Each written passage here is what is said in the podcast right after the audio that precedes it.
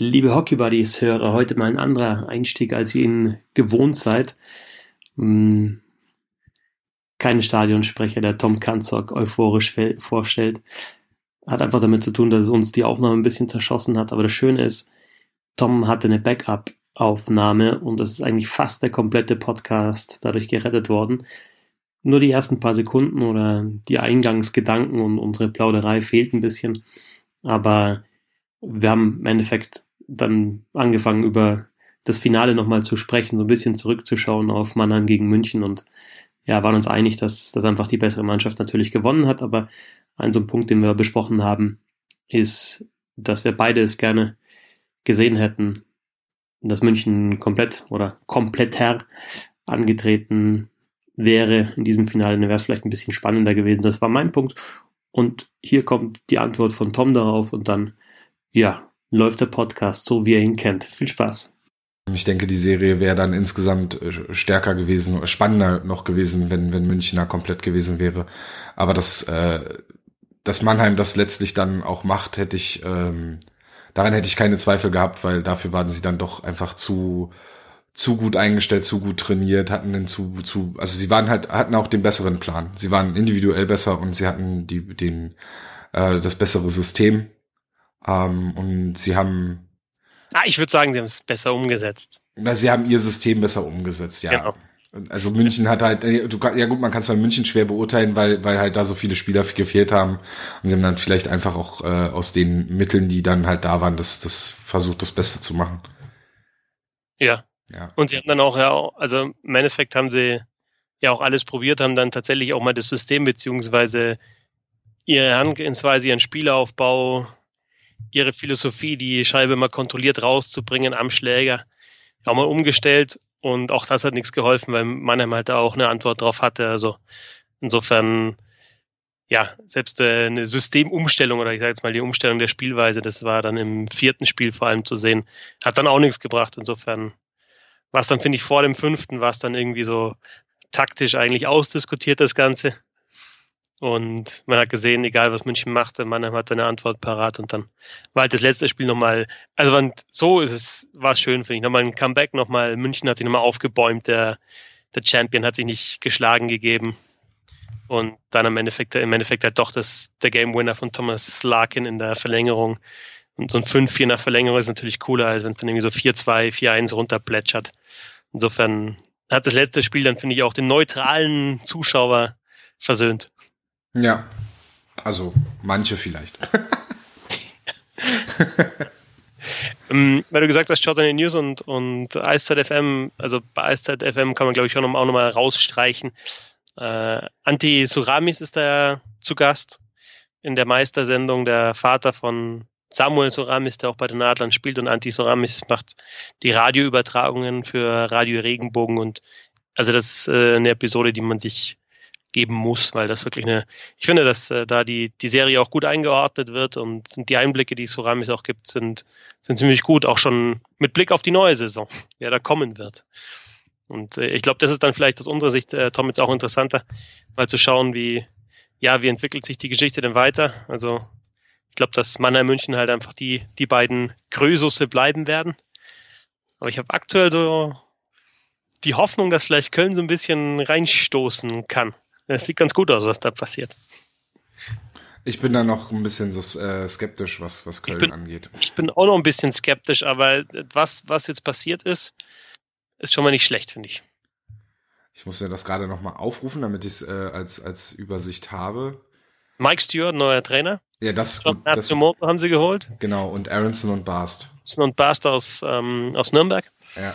Und ähm, Marcel Müller hat ja gar nicht gespielt in der letzten Saison und Frederik Tiffels hat ist heiß gelaufen hinten raus in der Saison. War für mich so sogar einer der besten Spieler in den Playoffs.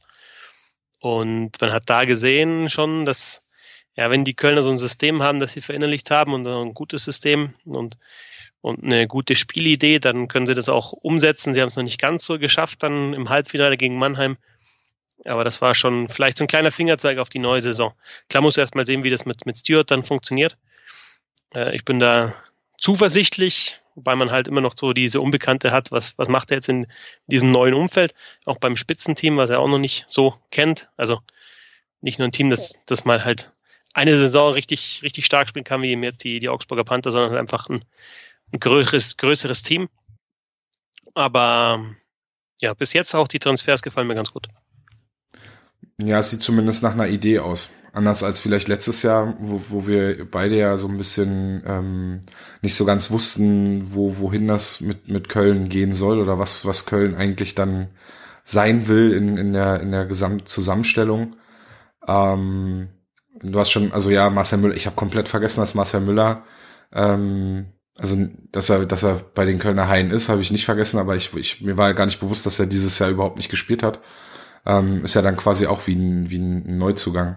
Genau, ja. Muss dann halt nur sehen, inwiefern, also ich meine, Müller ist jetzt auch schon 30, dann muss man halt sehen, inwiefern er, ähm, also inwiefern sich ein Jahr Pause dann vielleicht negativ äh, oder gar nicht auswirkt auf ihn und auf seine Leistung.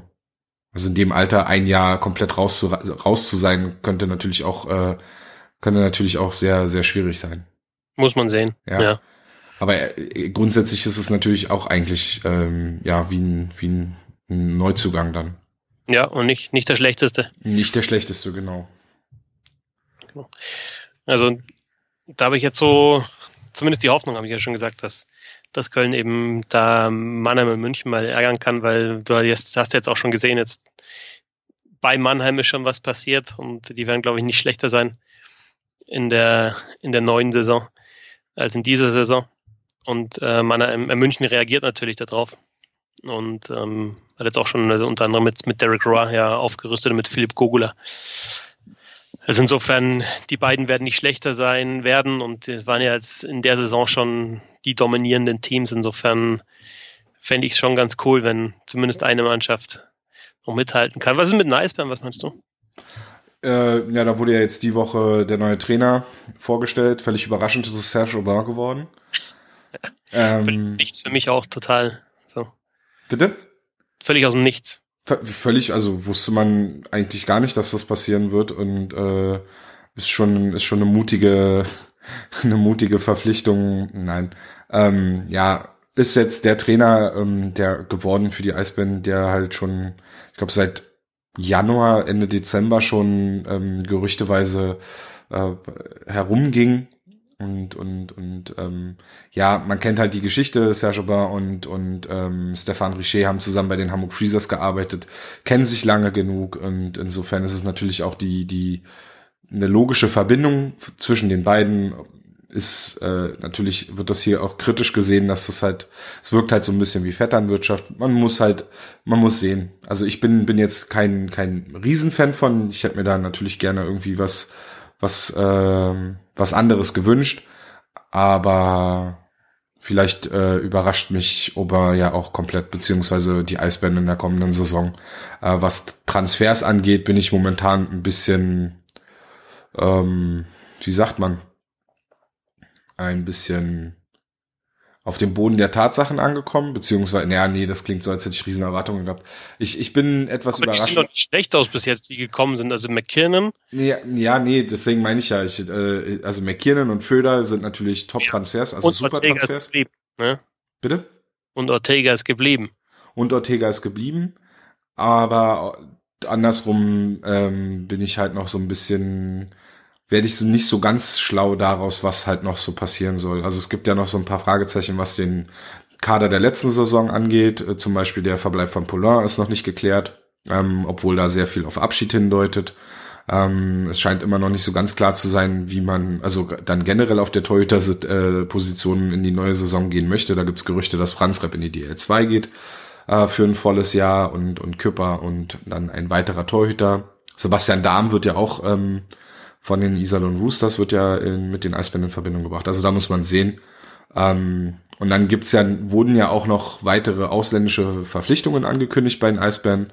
Und da habe ich die Vermutung, dass das, äh, dass da bisher noch nichts wirklich bekannt ist, äh, wohl eher daran liegt, dass ähm, gerade in den nordamerikanischen, also in der AHL, ECHL, dass dort noch die Playoffs laufen und dass man da quasi noch abwartet, bis man da dann irgendwelche ähm, Verpflichtungen bekannt gibt. Ähnlich wie es letztes Jahr bei den Adler Mannheim und Ben Smith gelaufen ist. Der mhm. ja auch relativ spät erst als offizieller Neuzugang bekannt gegeben wurde.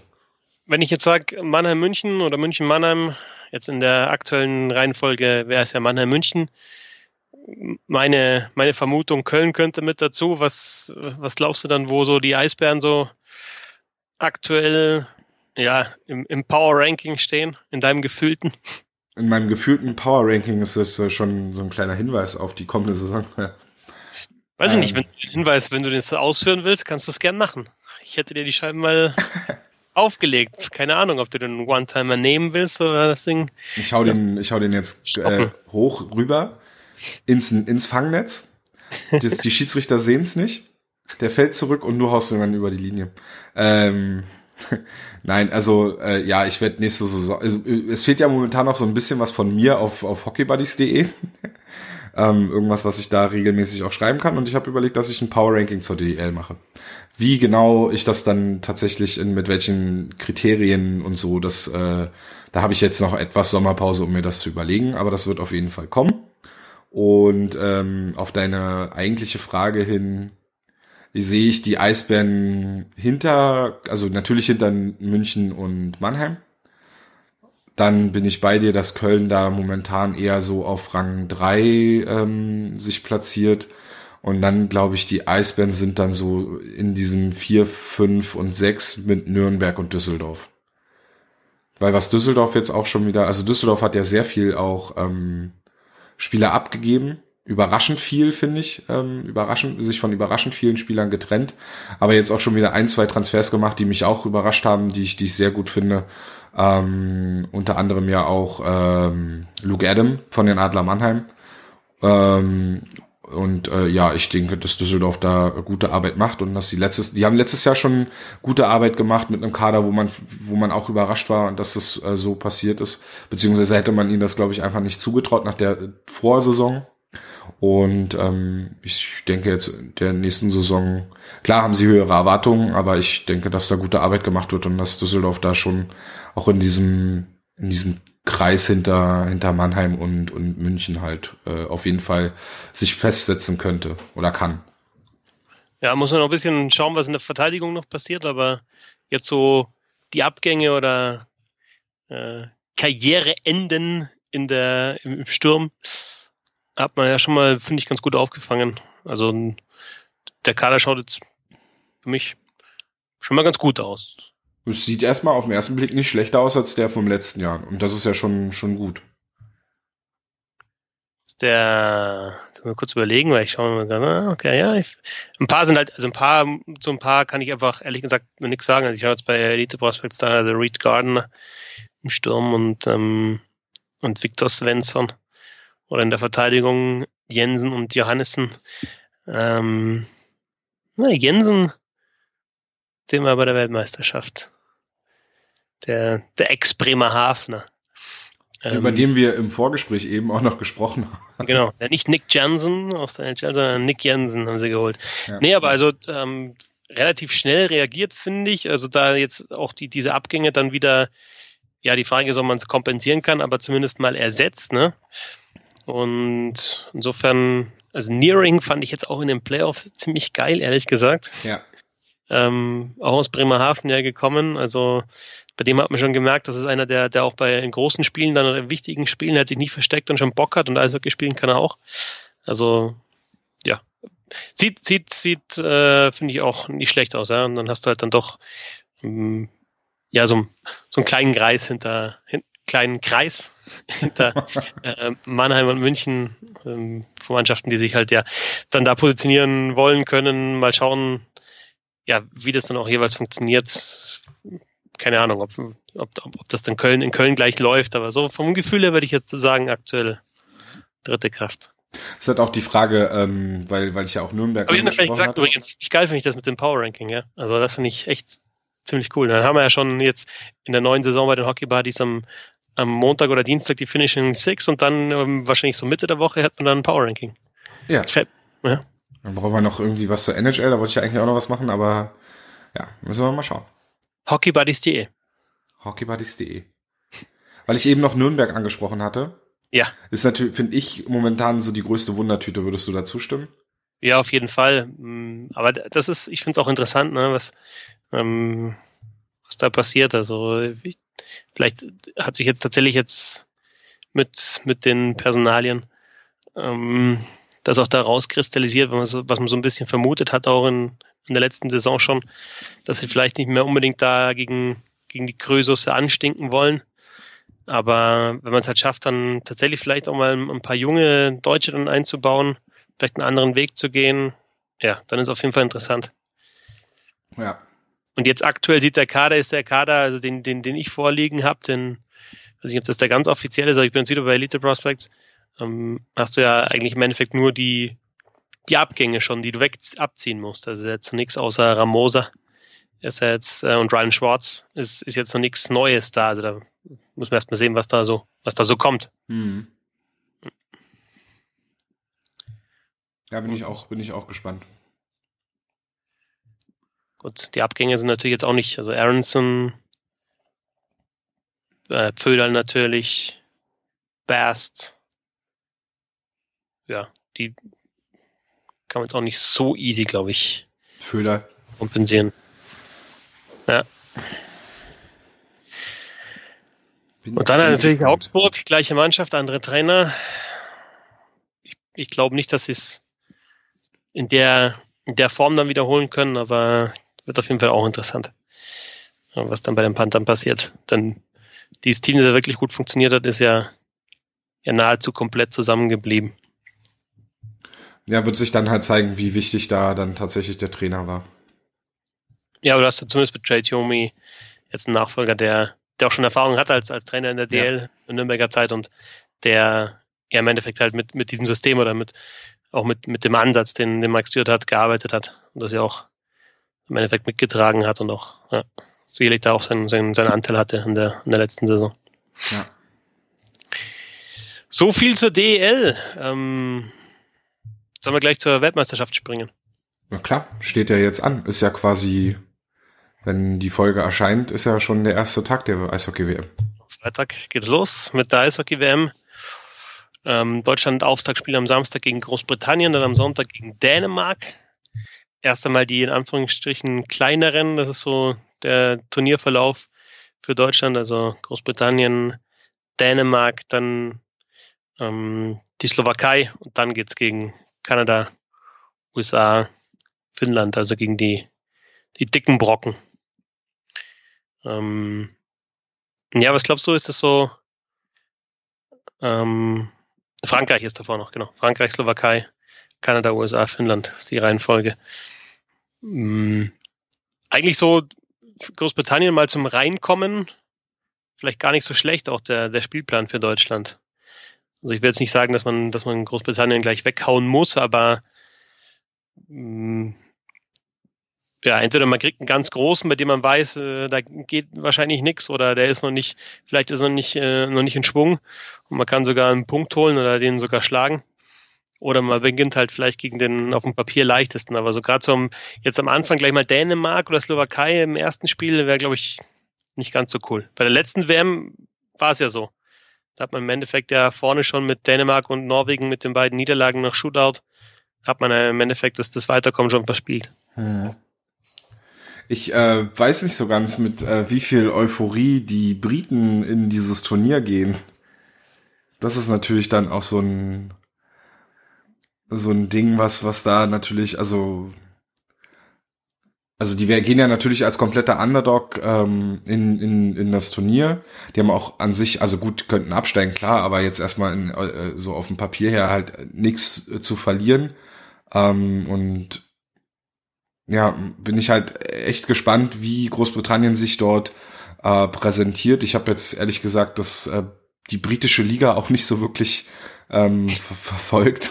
Ich weiß nur, also man, man kriegt halt ab und zu mal so Tweets in seine Timeline gespült auf Twitter, aber äh, von irgendwelchen Schlägereien oder irgendwelchen äh, starken Toren oder so. Ähm, aber ich bin, bin, bin echt gespannt, wie Großbritannien sich dann natürlich präsentiert. Ähm, die Dänen haben wieder. Ganz kurz zu Großbritannien, ich ja. glaube, das ist ein unangenehmer Gegner halt auch, ne? Weil die halt. Ja, äh, und du hast viele halt, also die Liga ist jetzt sicherlich nicht die, die, die, die, die stärkste, ja, im Vergleich jetzt meinetwegen mit, mit äh, Schweden, ähm, Finnland, Tschechien, Schweiz, KHL, wo ja auch viele mit dabei sind, NHL natürlich, die mit dabei sind, äh, DEL. Aber mh, mm, ja, du hast, du hast da einige Spieler, die halt entweder kanadische oder US-amerikanische Wurzeln haben. Insofern glaube ich, da wird, wird das schon, wird das schon ein, ein intensives Spiel auf jeden Fall mal. Und klar, das ist die Euphorie und im Endeffekt halt ähm, Großbritannien als Underdog, der halt weiß, ja, jeder Punkt ist halt ein Riesenerfolg. Selbst gegen, gegen halt Deutschland, Slowakei oder Dänemark, gegen solche Teams. Insofern, ich, ich will jetzt nicht sagen, dass es ein leichter Auftakt ist, aber wenn du die schlagen kannst am, am Samstag, dann hast du halt schon mal einen super Start einfach hingelegt. Ja. Und wenn du sie vielleicht, wenn du ihn vielleicht schon so im, in, in den ersten beiden Dritteln halt den Wind aus den Segeln nehmen kannst, dann kannst du dich halt auch schon so ein bisschen einspielen für, für die anderen Partien dann. Ja, absolut. Also von den Gegnern, die auf die Deutschland halt auch treffen wird jetzt in der Gruppenphase, ist das natürlich auch ähm, der der der schwächste Gegner und und der Gegner, wo man sagt, die müssen auf jeden Fall geschlagen werden. Aber wie, ich, wie, wie, wie du eben gesagt hast, wie ich schon sagte, es ist halt dann auch die, die Frage, mit welcher Euphorie kommen die halt, kommen die halt in dieses Turnier oder, also die Qualifikation ist jetzt auch schon über ein Jahr her oder ein halbes, dreiviertel Jahr her. Ähm, natürlich kann man das jetzt nicht so lange kompensieren oder konservieren, die so eine, so eine Euphorie, die sie da hatten.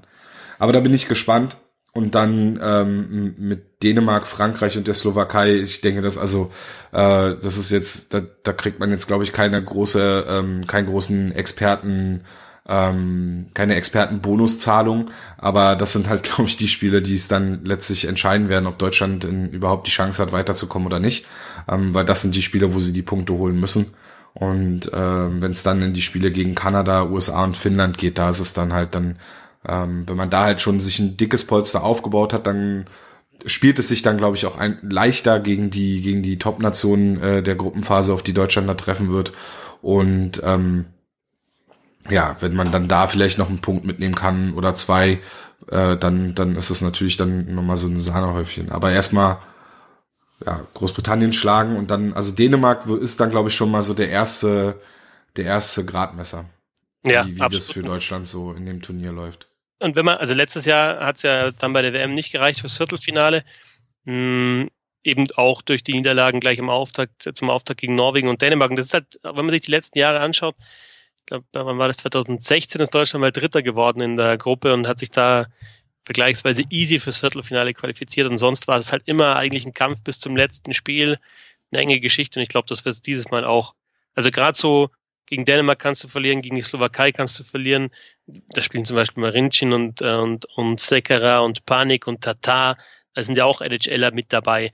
Ihr habt vielleicht nicht, nicht das Format von Dreiseitel, aber du hast halt auch bei anderen Teams, hm, die jetzt international nicht, nicht, nicht absolutes Top-Niveau haben, hast du trotzdem halt wirklich gute Spieler mit dabei. Jetzt auch bei den Dänen. Du hast jetzt dieses Mal zwar keinen Freddy Andersen, der letztes Jahr sogar, sogar Torwart des Turniers war, von Toronto Maple Leafs.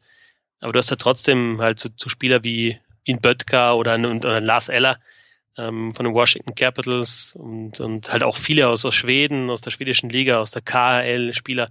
Das, das ist schon auch eine Mannschaft, die man nicht unterschätzen darf. Und dann, ja, hast du halt im Endeffekt halt, ja, geht's halt gegen die Slowakei, würde ich sagen, und Dänemark mit Abstrichen vielleicht nach Frankreich um eben halt den, den vierten Platz.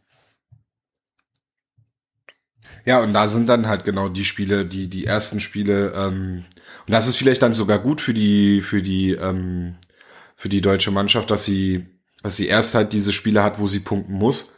Ähm, klar, es baut erstmal einen, einen großen Druck auf, ähm, dass man halt dann gleich, also dass man sich nicht zu Beginn des Turniers so ein ja, so ein, dass man nicht so, so, so schlafwandelnd in das Turnier kommt und dann sich so quasi so nach und nach einspielt, sondern sie müssen ähm, eigentlich ab dem Dänemark-Spiel wirklich da sein. Vielleicht ist dann das Großbritannien-Spiel, wenn es da äh, wirklich auch nicht so zu einem Selbstläufer wird, sondern die Briten da wirklich was dagegen halten, die Deutschen sich was einfallen lassen müssen ähm, und wirklich halt auch über 60 Minuten Eishockey spielen müssen und äh, sich, sich an einen, an einen gewissen Matchplan halten müssen, vielleicht auch in Rückstand geraten oder sowas, ja.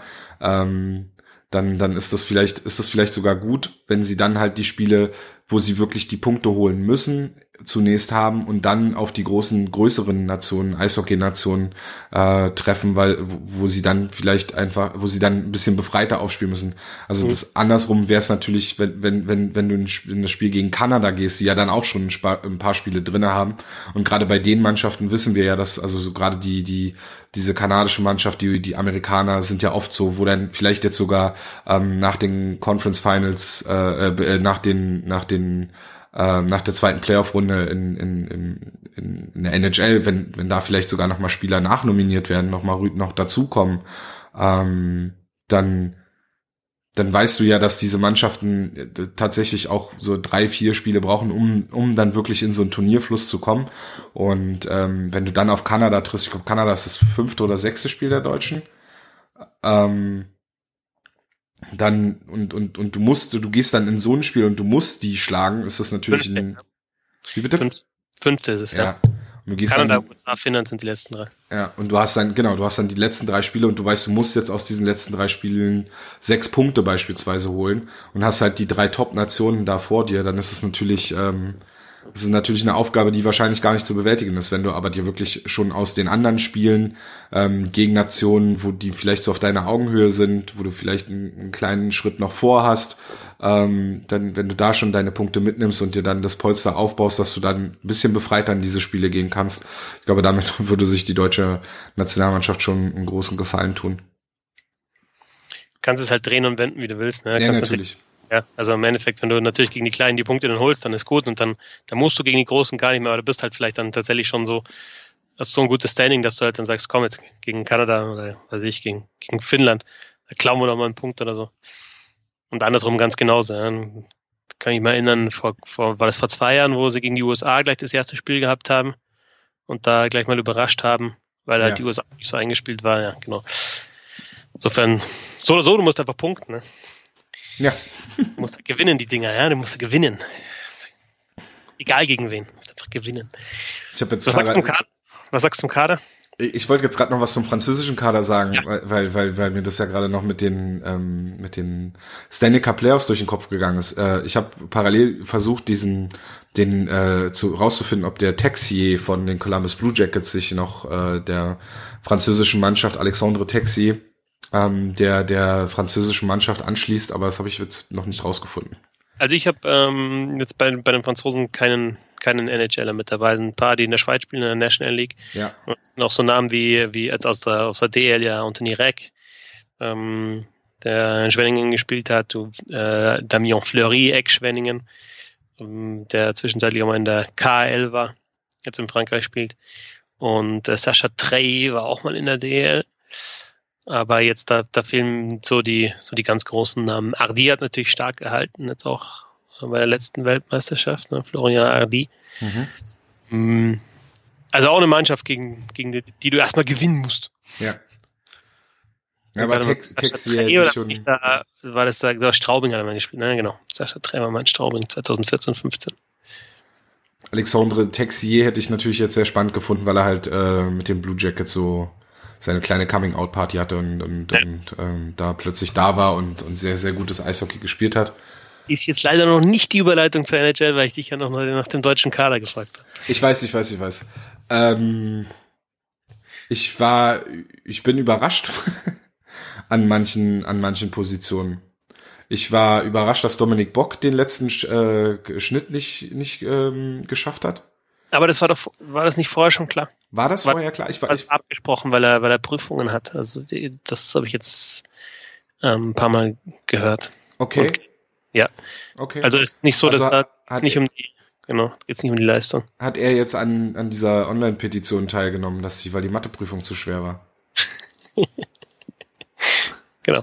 okay. Ich habe also, nicht geschrieben, ich kann es nicht beurteilen. Das Ich habe es auch nicht geschrieben, aber ich habe es auch schon gehört von yeah. äh, ja, Leuten, die ich kenne, beziehungsweise deren Kinder.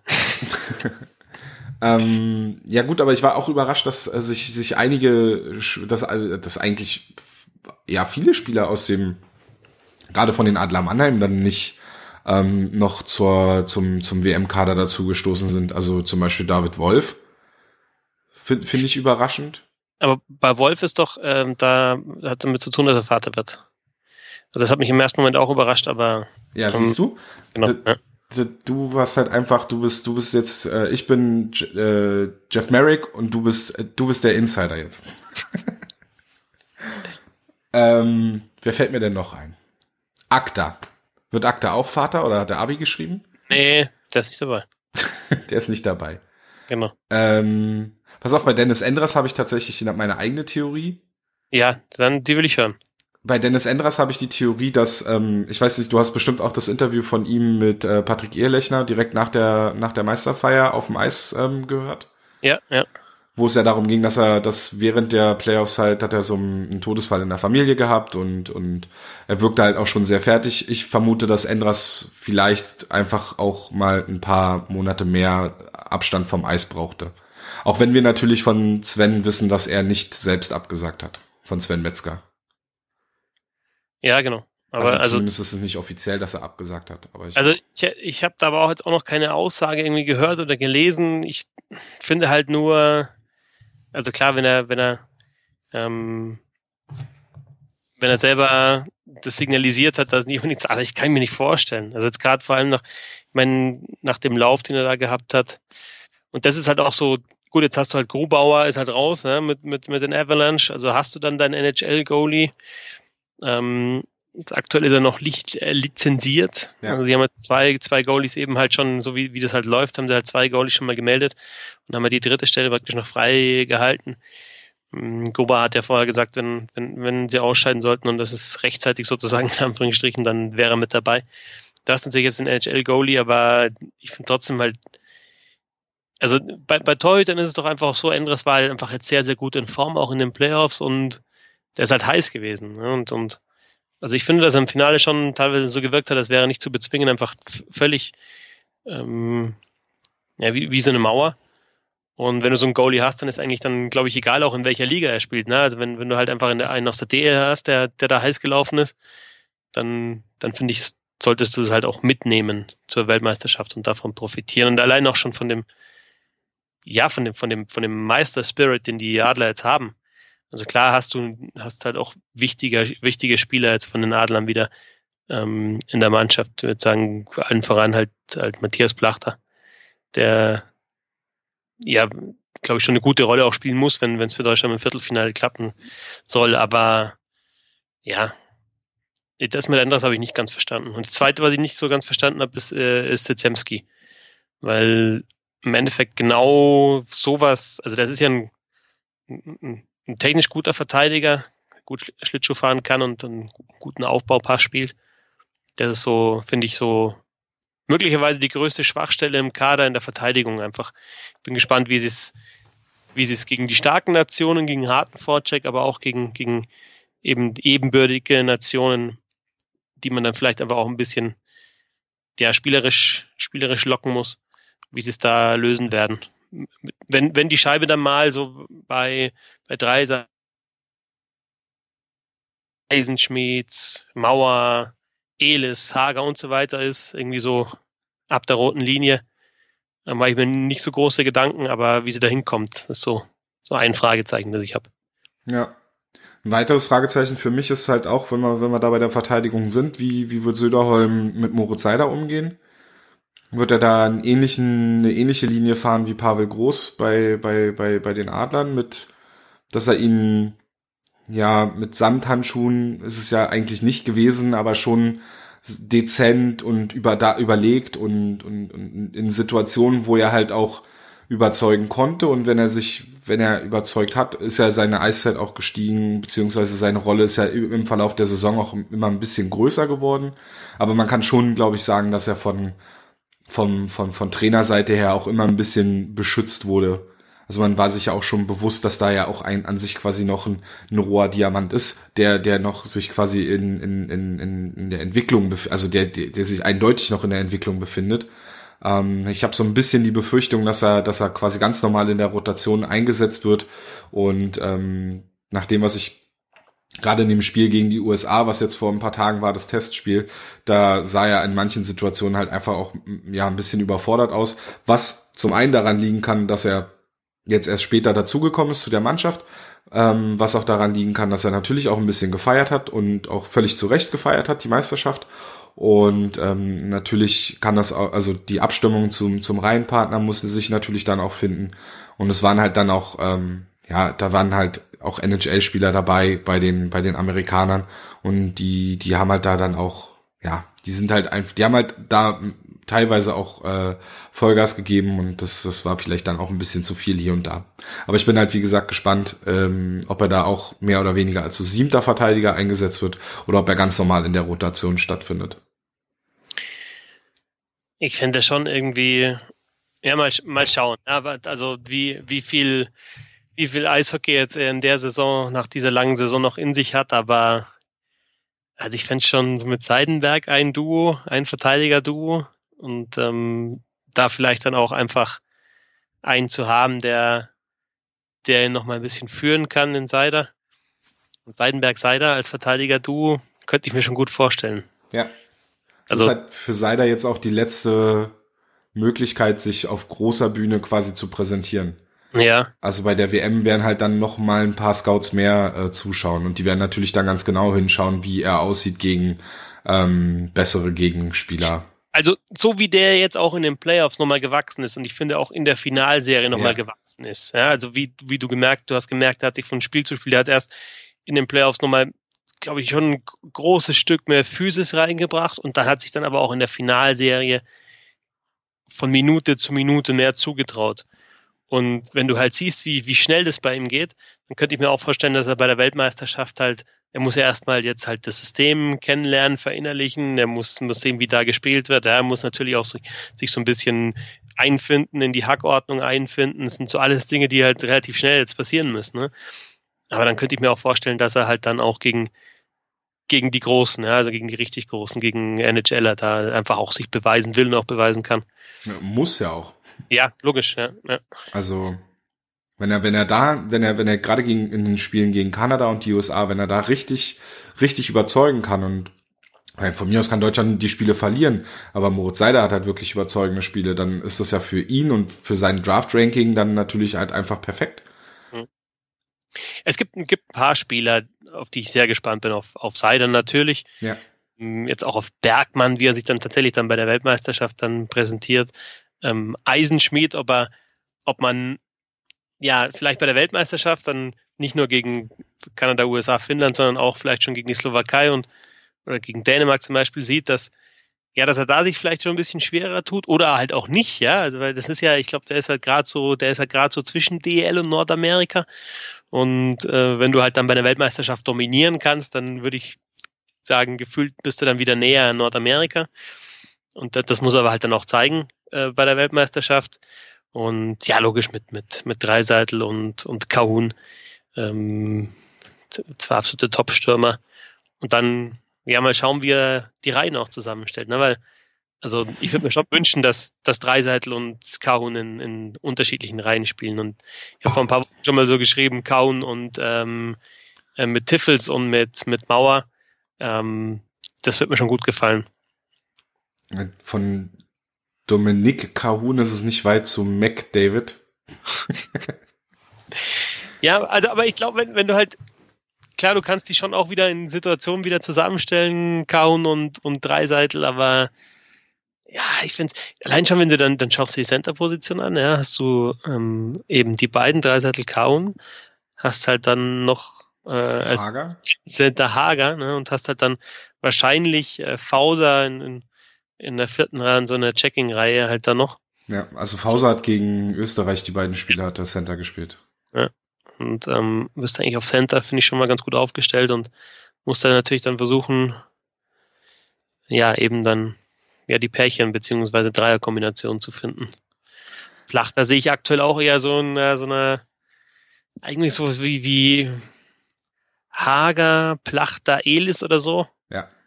Wäre schon auch ganz, ganz geil. Dann vielleicht ein Berg, vielleicht hat Bergmann den, den Hockey-IQ mit Dreiseitel zu spielen und auch gut zu funktionieren. Ah, da, da sind schon so ein paar interessante, oder du hast insofern gerade so die Auf der Sturm kann sehr viel Spaß machen. Ich denke auch, da kommt es halt dann darauf an, wie, wie, wie das, wie das zusammengestellt wird.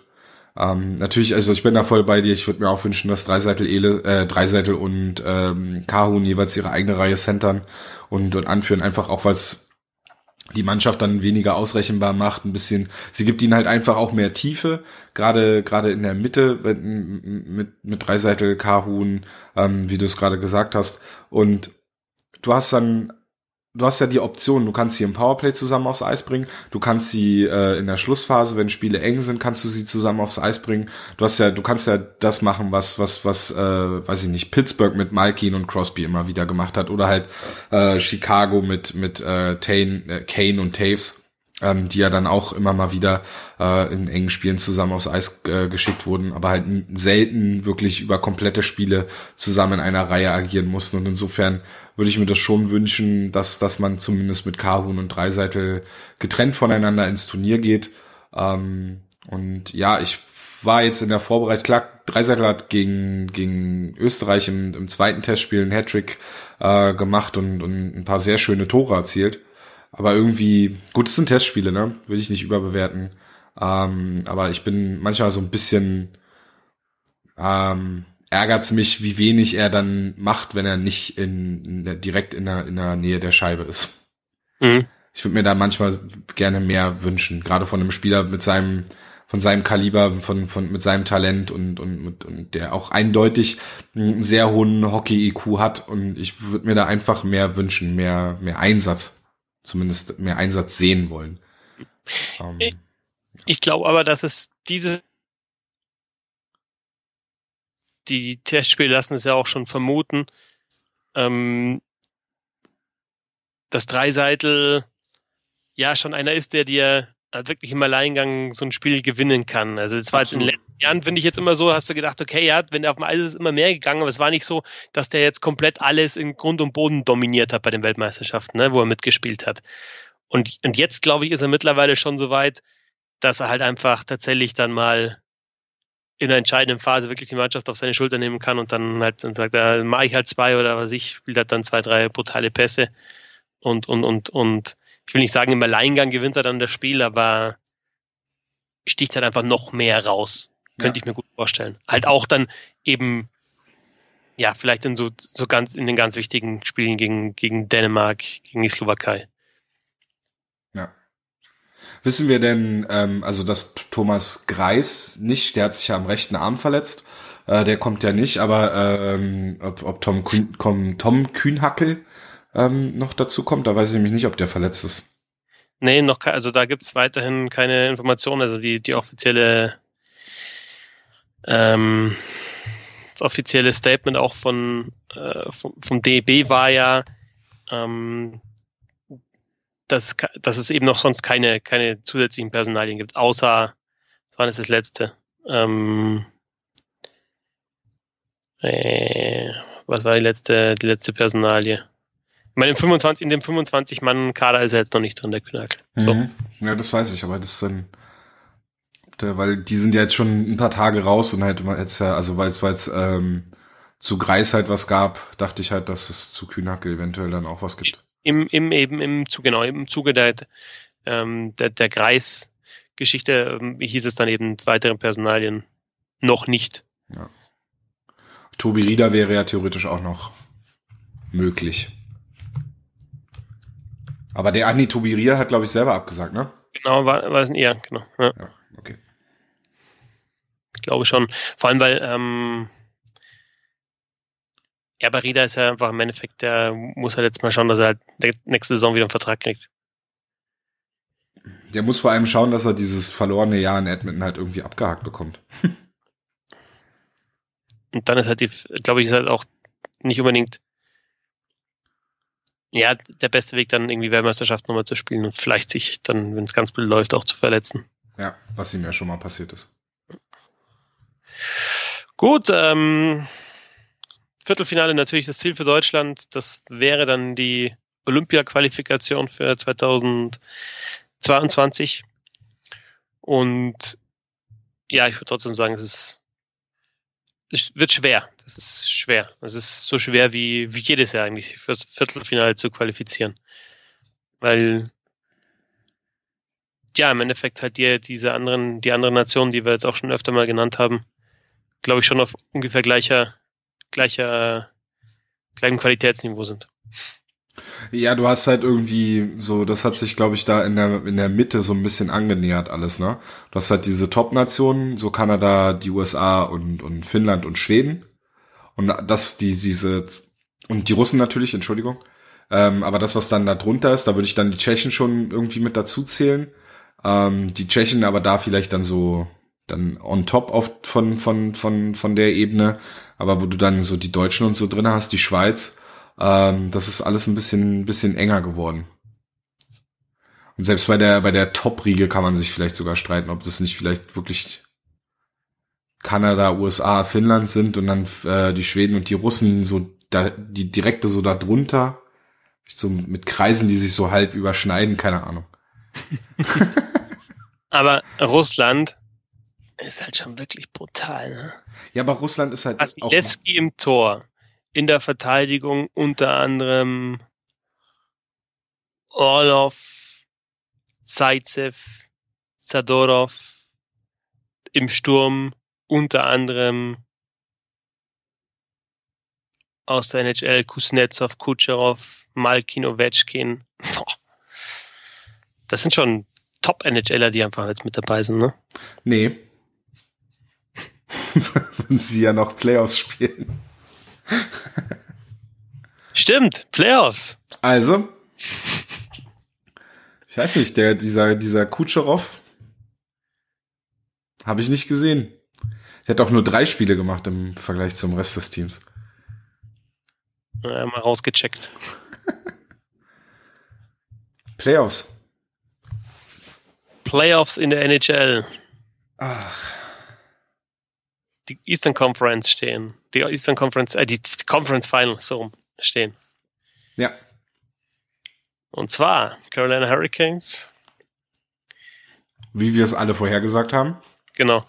Das war eigentlich der Tipp im, im Osten gegen die Boston Bruins und im Westen die San Jose Sharks gegen die St. Louis Blues. Wer ist aktuell dein Favorit? Carolina natürlich. Ähm, um es ehrlich zu sagen, äh, Carolina natürlich. Nein, also von den von den vier Teams glaube ich, es hat haben St. Louis und die Sharks bisher den kompletteren Eindruck, äh, den den also als vom Eindruck her das komplettere Paket abgeliefert. Ähm, äh, San Jose ist gegen Vegas in der ersten Runde nach 3-1 Rückstand zurückgekommen ähm, und hat sich in, in Spiel 7 dann die Serie gesichert. Natürlich dann mit dem mit diesem kontroversen, mit dieser kontroversen Entscheidung, die äh, dazu geführt hat, dass sie fünf Minuten lang in Überzahl spielen konnten nach einem Crosscheck, der vielleicht nicht mal ein Crosscheck gewesen ist. Und sie dadurch überhaupt erst die Chance hatten, in diesem Spiel 7 zurückzukommen. Aber sie sind zurückgekommen, haben es dann letztlich auch gewonnen ähm, und haben sich jetzt die Sharks äh, in der in der zweiten Runde gegen die Avalanche durchgesetzt und da auch wieder sieben Spiele benötigt.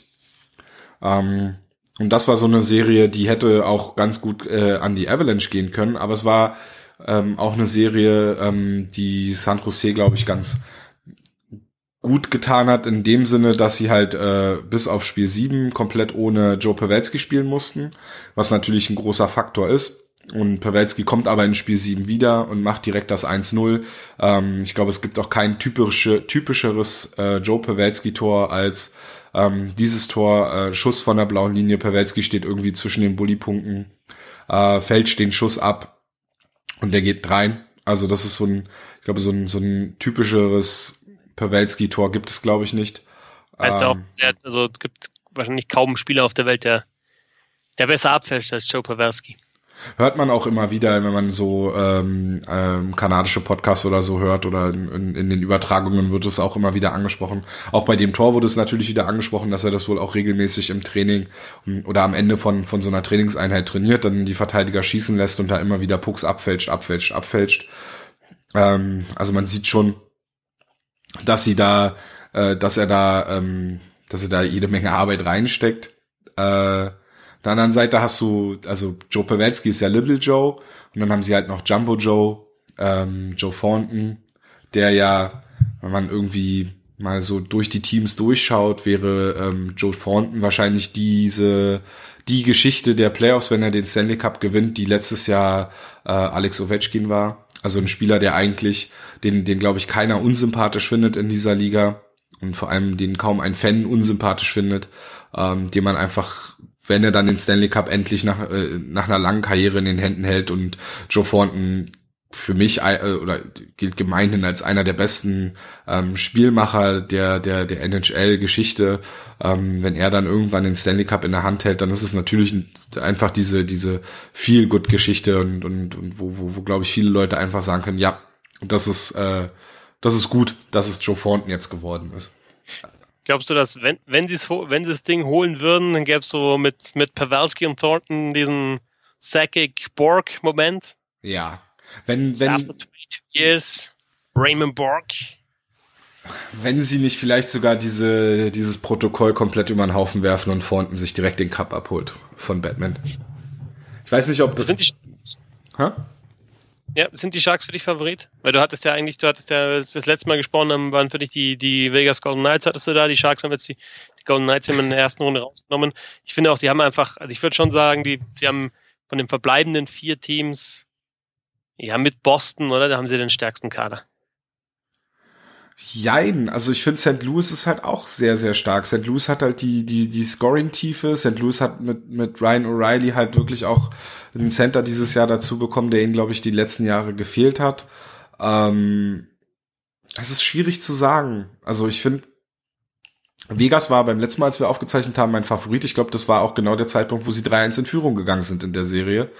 Ähm, und sie haben sich sie haben die Serie, glaube ich, einfach auch selber aus der Hand gegeben gegen die Sharks. Also das, klar, die Sharks haben, haben einen Weg zurückgefunden und du musst halt dann auch erstmal äh, drei Spiele in Folge gegen, gegen Vegas gewinnen. Das ist schon auch ein Quali eine Qualität und spricht auch dafür, dass die Mannschaft wirklich sehr, sehr gut ist.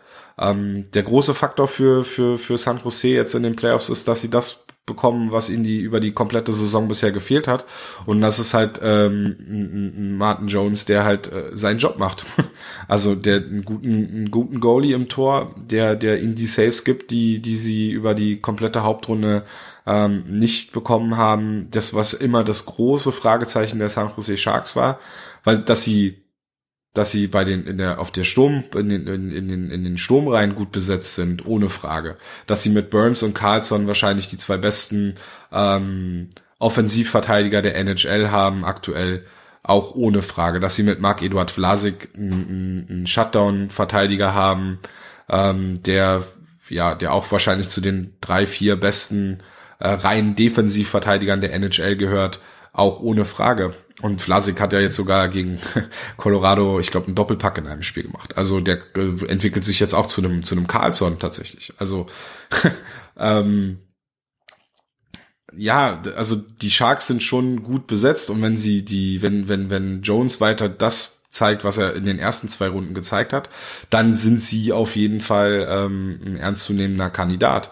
Auf der anderen Seite hast du halt die St. Louis Blues, die bis die Anfang Januar noch auf dem letzten Platz der NHL standen, mit denen keiner gerechnet hat, wo es Gerüchte gab, dass quasi das ganze Team zum Verkauf steht, die sich dann aber ähm, die, die ihren Trainer gewechselt haben, die plötzlich Jordan Binnington aus dem Hut gezaubert haben und plötzlich einen Goalie hatten, der ihnen, der ihnen sehr, sehr viele Spiele gewinnen kann, die ihr System wiedergefunden haben und die halt einfach sehr, sehr gutes Team-Eishockey spielen, ähm, die halt wie die angesprochene Scoring-Tiefe haben und die halt, wie gesagt, ähm, die, die halt äh, einfach auch auf der Center-Position gut besetzt sind, die, glaube ich, in der Verteidigung nicht die, jetzt äh, nicht die, kein, also vom Namen her ist es kein Carlson oder Burns, aber die haben trotzdem Alex Pietrangelo und Boomister.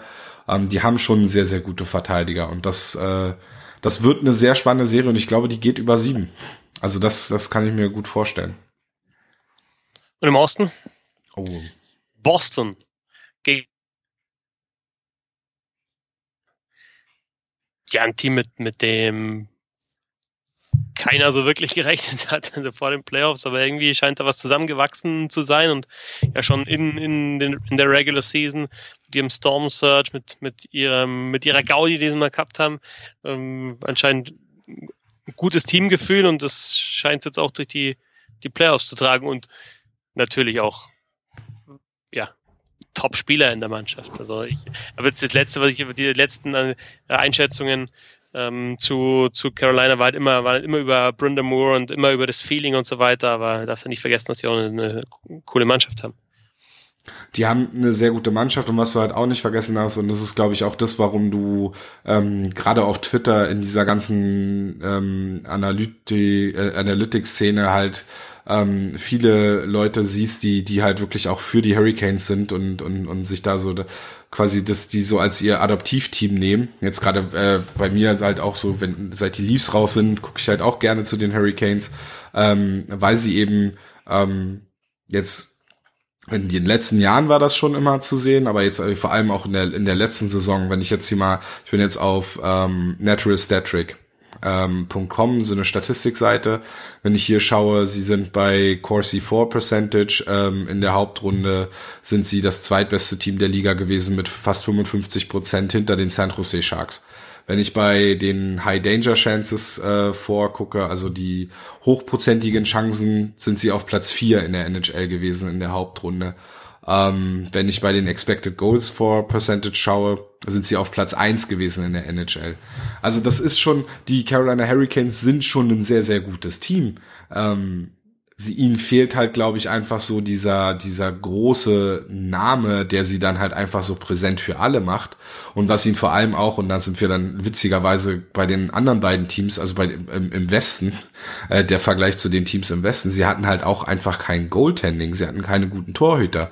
Ähm, und in diesem Jahr haben sie halt dann ähm, mit, äh, mit, mit, mit, mit Curtis McElhaney und mit Peter Mrazek. Ja. Ja, Peter Mrazek. Ich habe Scott Darling hatte ich gerade im Kopf, aber das ist ja Quatsch.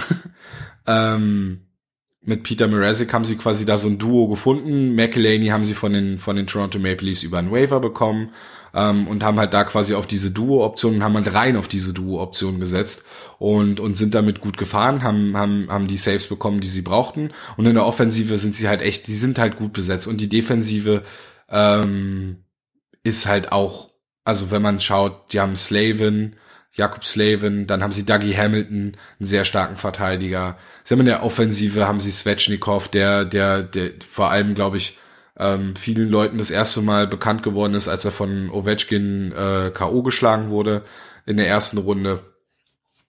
Aber sie haben halt dann auch noch, äh, sie haben halt zu diesen jungen Spielern, Sebastian Aho ähm, und, und Svechnikov, haben sie halt dann noch die, die, die alten Säcke, sag ich mal, wie einen Jordan Stahl oder einen, einen Justin Williams, die halt da das Team halt einfach auch anführen können, die auch wissen, was es bedeutet, äh, einen langen Playoff-Run zu haben. Die aber auch, glaube ich, beide, also jetzt gerade Justin Williams, ähm, der ja Kapitän des Teams ist. Ähm, und dass der, glaube ich, nicht so ein, dass er, dass der, glaube ich, nicht kompletten Stock im, im Arsch hat, sieht man, glaube ich, allein daran, dass der Kapitän des Teams sonst, glaube ich, nicht zugelassen hätte, dass sie permanent diese Storm Surges gemacht hätten. Und ähm, ja, die hatten jetzt in der in der Runde gegen die gegen die New York Islanders haben sie ihren Zuschauerrekord gebrochen, was halt auch ähm, sehr interessant ist, wenn man bedenkt, dass sie dass sie sehr lange eines der Teams waren, welches ja die die den einen der niedrigsten Zuschauerschnitte hatte in der NHL. Ähm, da hatte ich jetzt vor ein paar Tagen aber gesehen, ich glaube Dimitri Filipovic hatte da einen Tweet zu, ähm, der geschrieben hat, dass äh, also der geschaut hat und immer wenn die Hurricanes erfolgreich waren, haben sie halt, äh, ist der Zuschauerschnitt angestiegen.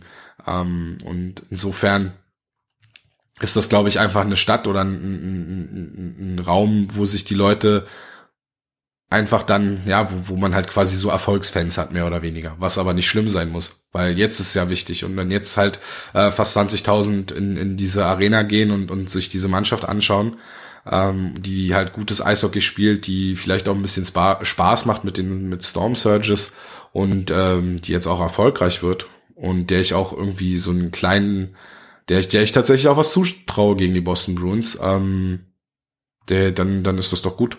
Also gerade für so einen Markt wie Carolina, den ja. einige vielleicht auch schon abgeschrieben hatten. Ja, und man, da auch einfach eine, einen guten Plan einfach gegen die, gegen die Washington Capitals, um die zu schlagen. Ähm, haben dann die Islanders gesweept, die in der ersten Runde ja die Penguins gesweept hatten. Ähm, und ja, was sagst du zu Boston? Ich mag die nicht.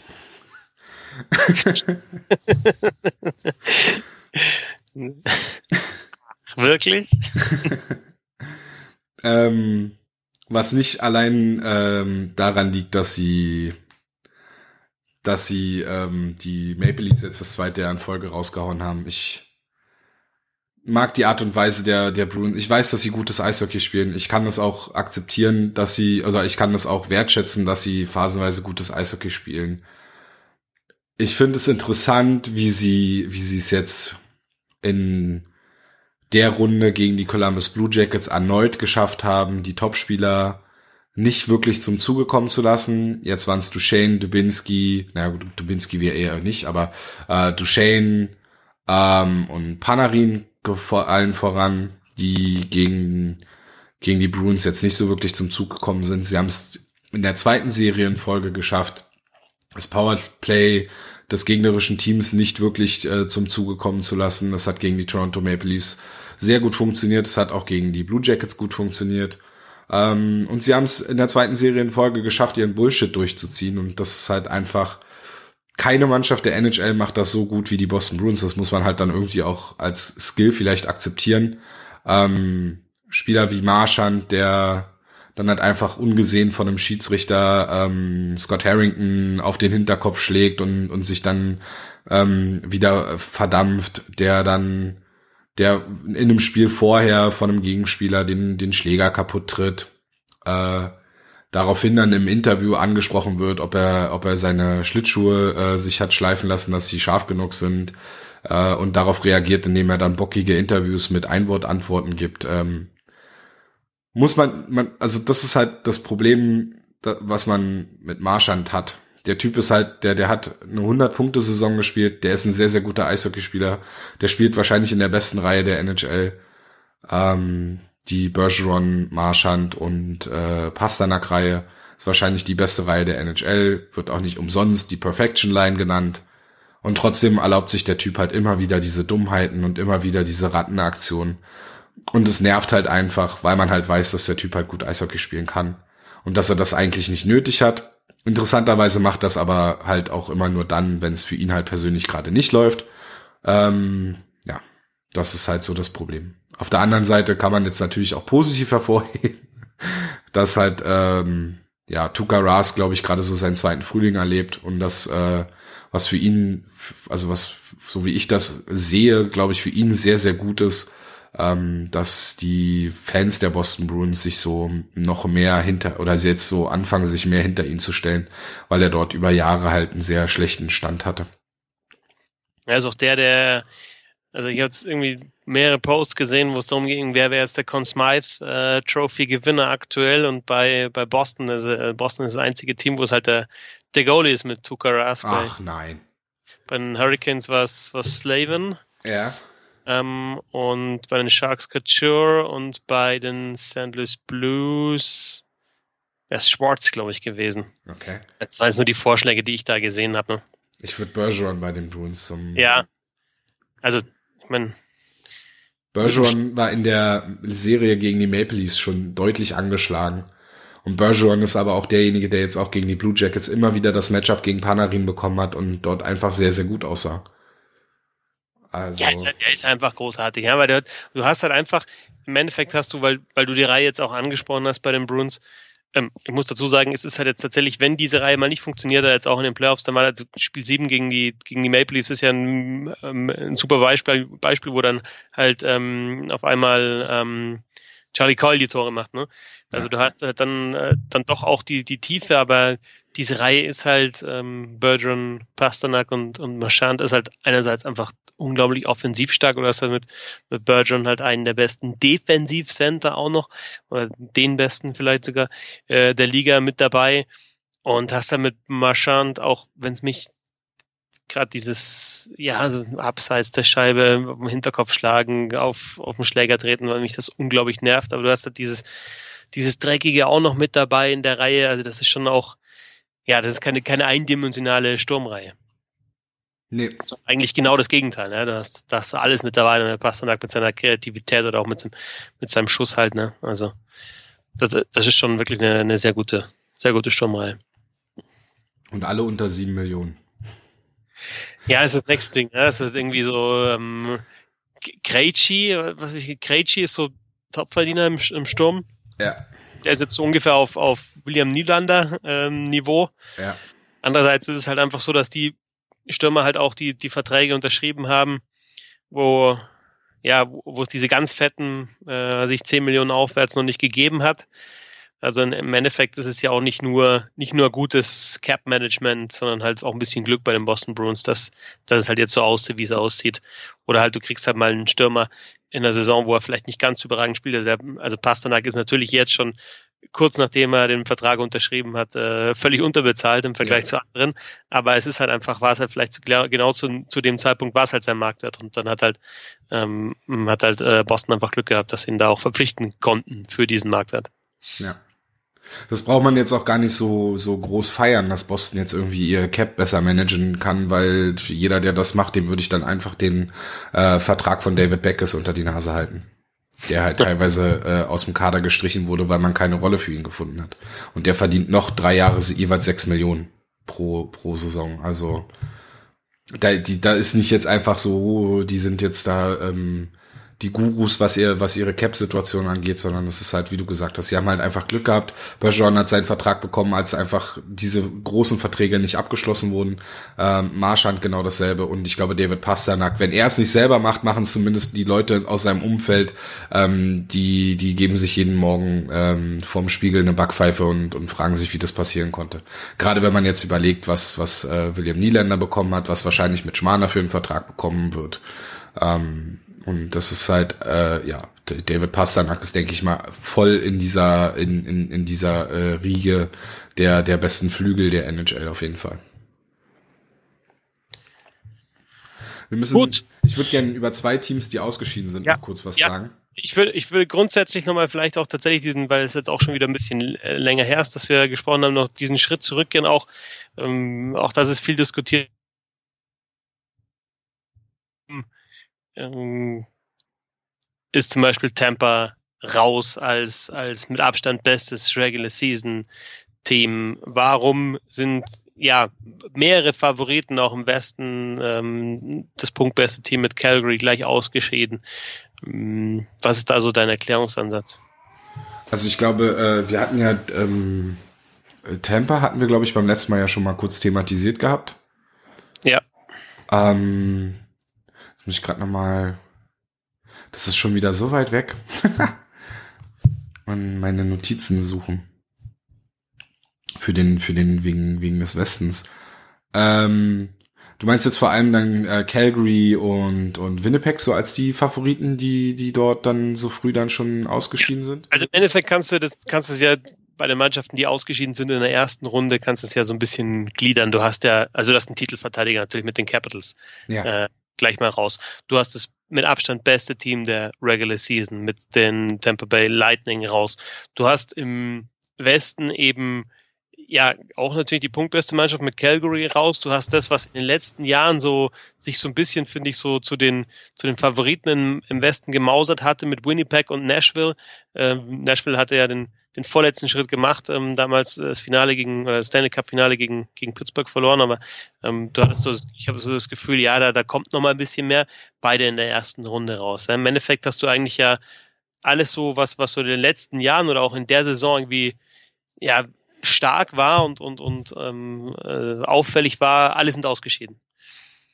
Und im Endeffekt hast du jetzt natürlich, natürlich hast du jetzt die, die Sharks, die, die ja seit ewigen Zeiten eigentlich dann so gefühlt mal dran sind im, im, im Conference-Finale. Du hast die Blues im Conference-Finale, wo man auch die letzten Jahre mal gedacht hat, ja, da könnte schon was gehen. Und du hast halt Boston, wo man weiß, die sind halt einfach, die haben so einen guten Kader, dass sie immer für, einen für einen langen Lauf äh, gut sind. Und du hast halt die Hurricanes, die vielleicht da so ein bisschen rausfallen aus dem Raster.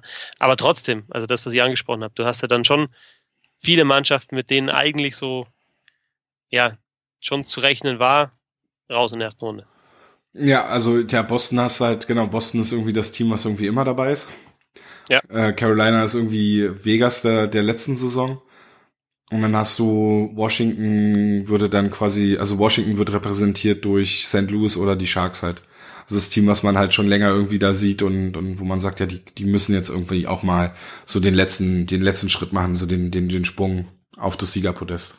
Ja, aber es ist ja auch ähm, ähm, diskutiert worden, haben die Playoffs überhaupt noch ihre Daseinsberechtigung? Ne? Also wie, warum spielst du zum Beispiel 82 Partien in der Regular Season, hast da ein Team, das einfach mit Abstand das allerbeste ist, einfach mit dem Tampa Bay Lightning und das verliert dann in vier Spielen, ist dann raus gegen die, äh, gegen die Columbus Blue Jackets und es ist vorbei, ja, der absolute Top-Favorit. Ähm, ähm, würdest du auch da irgendwie die, die, die Playoffs dafür verantwortlich machen oder auch die Playoffs in Frage stellen? Nein. Oder hat es auch damit zu tun, dass in den Playoffs anderes Eishockey gespielt wird? Und äh, ist es gut, dass in den Playoffs anderes Eishockey gespielt wird? Oder was ist da dein Erklärungsansatz?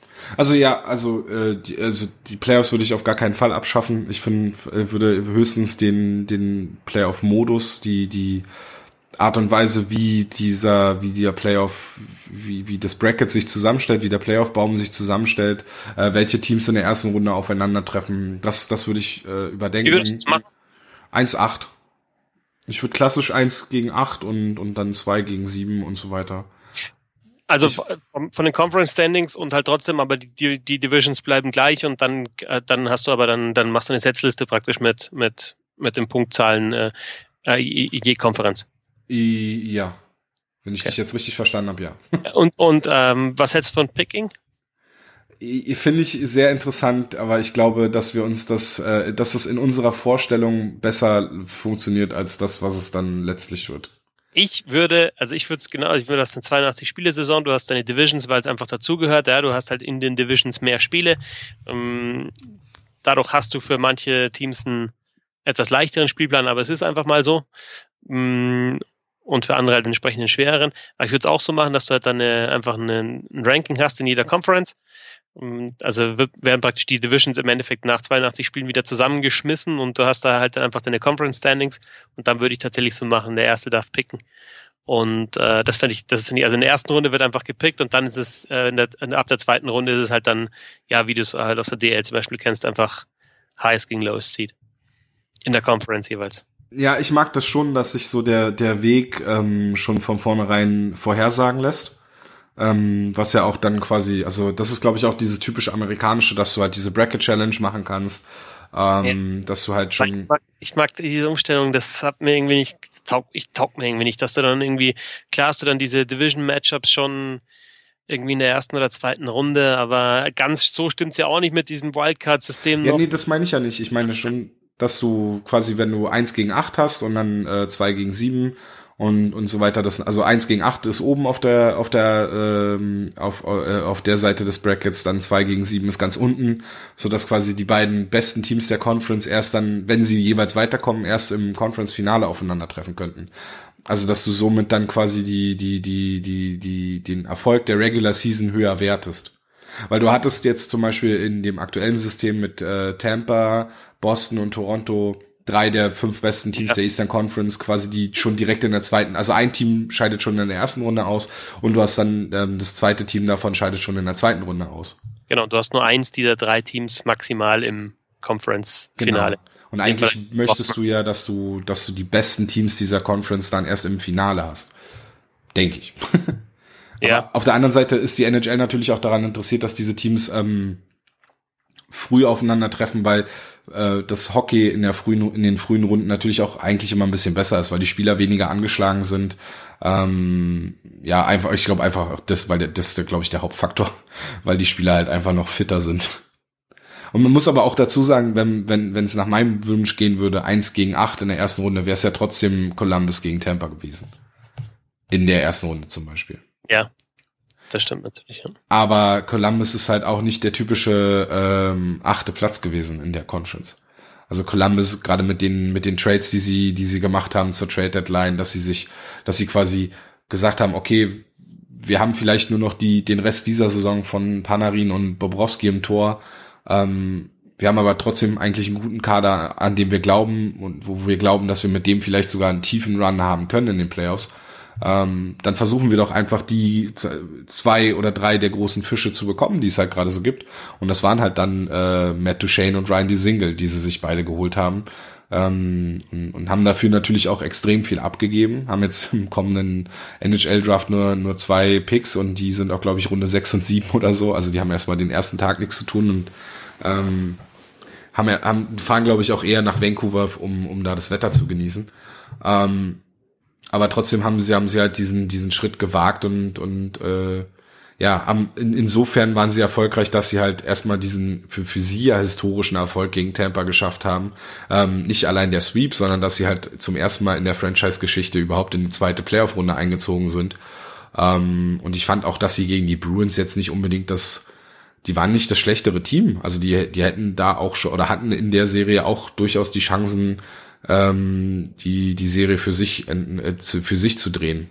Sie hatten halt mhm. dann hier und da hat Bobrowski dann doch tatsächlich mal ein, zwei schlechte Phasen gehabt. Hier und da haben sie sich halt dann auch einfach nicht gut angestellt. Ja, passiert. Boston ist halt dann, wie vorhin schon gesagt, Boston ist dann halt auch ein gutes Team wie sie es tatsächlich geschafft haben, den Sweep gegen die Tampa Bay Lightning. Ich habe es beim letzten Mal, wo wir aufgenommen haben, schon mal versucht, dass Tampa, glaube ich, einfach monatelang nicht wirklich wichtiges Hockey spielen musste, dass sie keine, dass sie nie wirklich Schwierigkeiten hatten in ihrer Saison, dass es einfach alles so lief und ähm, ich hatte irgendwie dann, ich glaube, Greg Wyszynski hat in einem seiner Artikel auch so eine Zahl mit den wie oft äh, Tampa Bay 3 zu 0 geführt hat in der Saison. Das war irgendwie über 30 Mal, wo sie, wo sie mit mindestens drei Toren geführt hatten.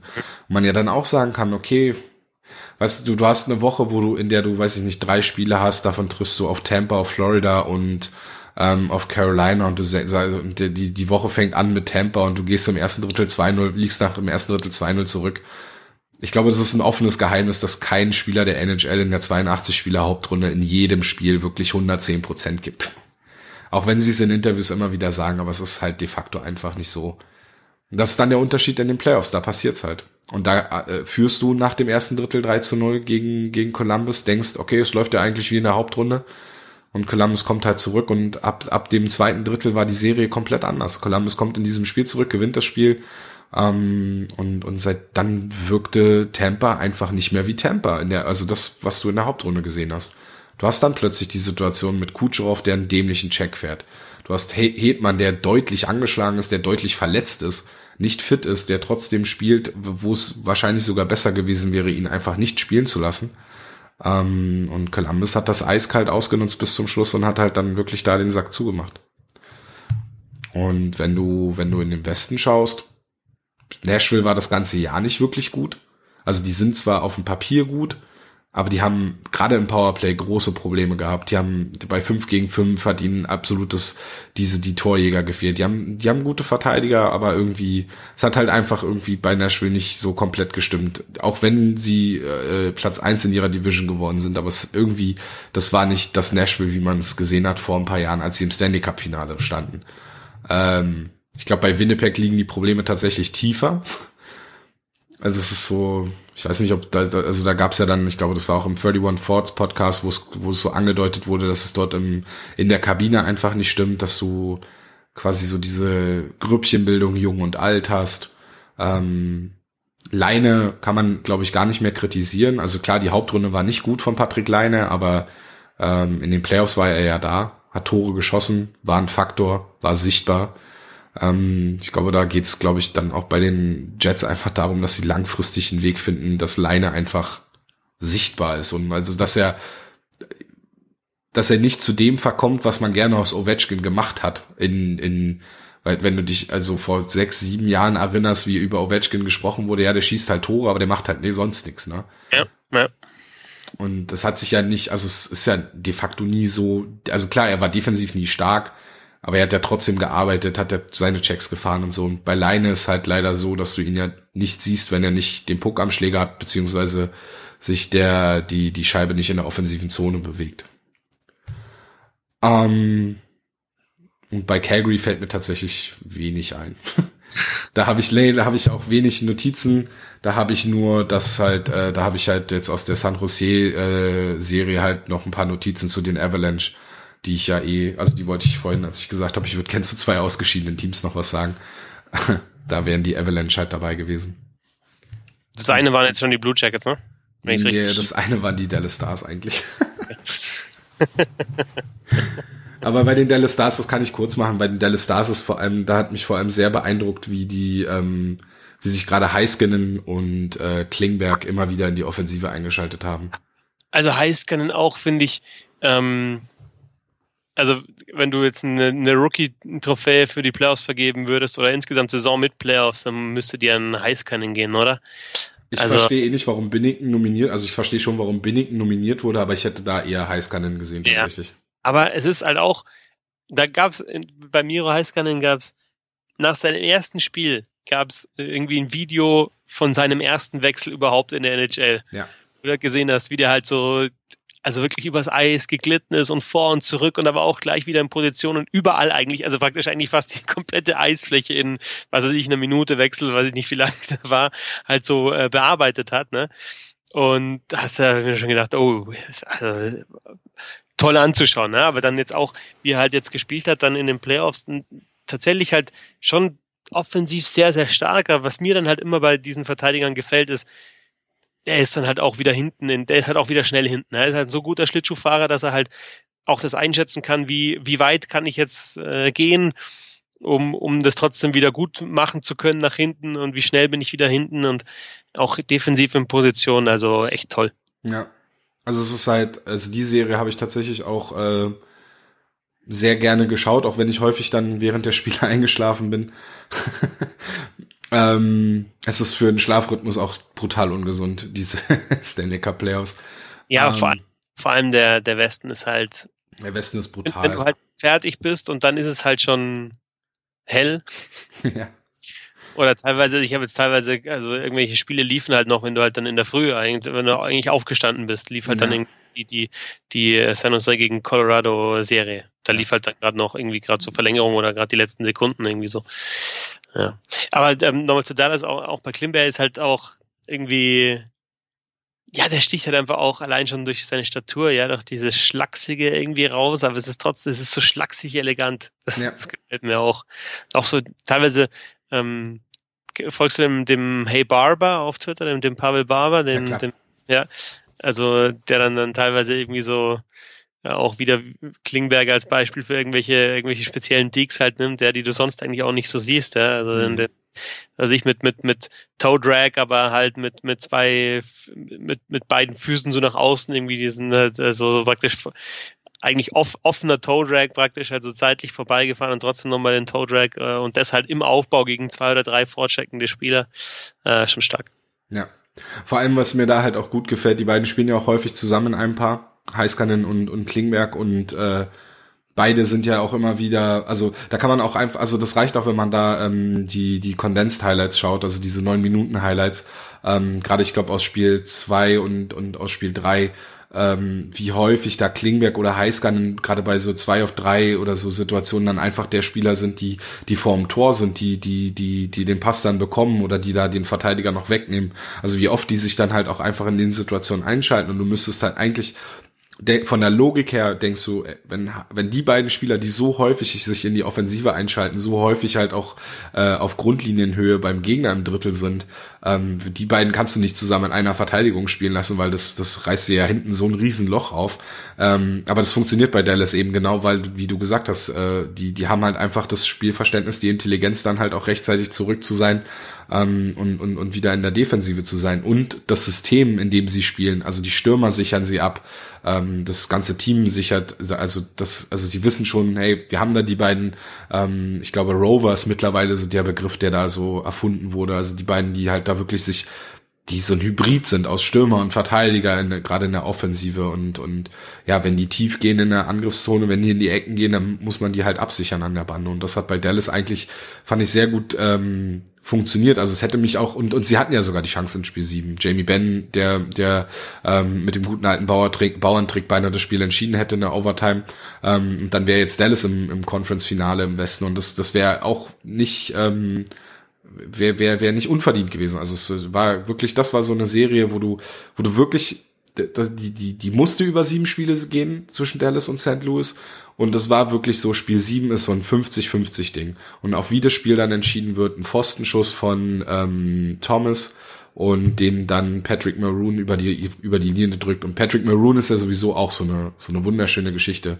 In St. Louis geboren, in St. Louis aufgewachsen, Eishockey spielen gelernt, ähm, hat auf sich selbst gewettet vor der Saison, hat in seiner Heimatstadt einen Vertrag unterschrieben, der nicht, nicht hochdatiert ist, ähm, hat, glaube ich, sein ein erstes Tor für die Blues vor, in, vor seinem Sohn gespielt, wo er dann, wo, wo es das Video gab, wo er was, wo sie ihm die Reaktion seines Sohnes gezeigt haben, wo er dann im Interview auch an, an mit den Tränen kämpfen musste.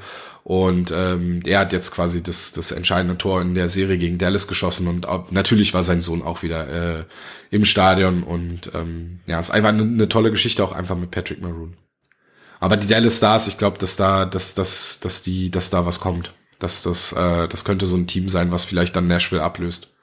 Ja. Zuccarello wird ja wohl bleiben. Ja, die haben auch was, auch was richtig gemacht, ne? Zur, zur Trade Deadline dann noch, muss man auch sagen. Ja. Ähm, zu, zu, zu den Avalanche noch ein Gedanke? Zu den Avalanche ein Gedanke Nathan McKinnon. okay. Einfach groß. Also nee, der, der Gedanke zu den Avalanche und ich habe tatsächlich, habe ich mir einen aufgeschrieben, den ich heute hier unterbringen wollte. Die Avalanche waren vor den Playoffs, glaube ich, für, also für mich auf jeden Fall, waren dieses eine Reihe-Team.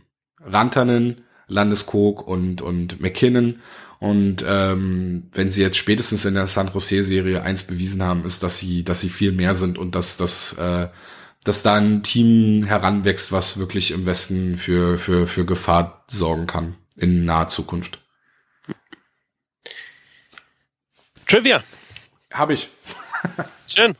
Zum Abschluss äh, noch ein kleines Quiz und dann ja, wünsche viel Spaß mit der Eishockey-Weltmeisterschaft natürlich. Ab Freitag ähm, die WM in der Slowakei und natürlich weiterhin mit den NHL Playoffs. Aber vorher challengen wir uns nochmal kurz. Wer fang an? Oder soll ich? ich Mach du mal. Ich habe jetzt gerade, glaube ich, ein bisschen viel geredet. Okay, ähm, ich gehe auf die Eishockey-WM. Hm. Kommst du denn darauf? Ähm, wann, wann wurde zuletzt eine Mannschaft äh, oder eine Nation Weltmeister, die nicht Schweden, Kanada oder Russland hieß? Und äh, welche Nation war das?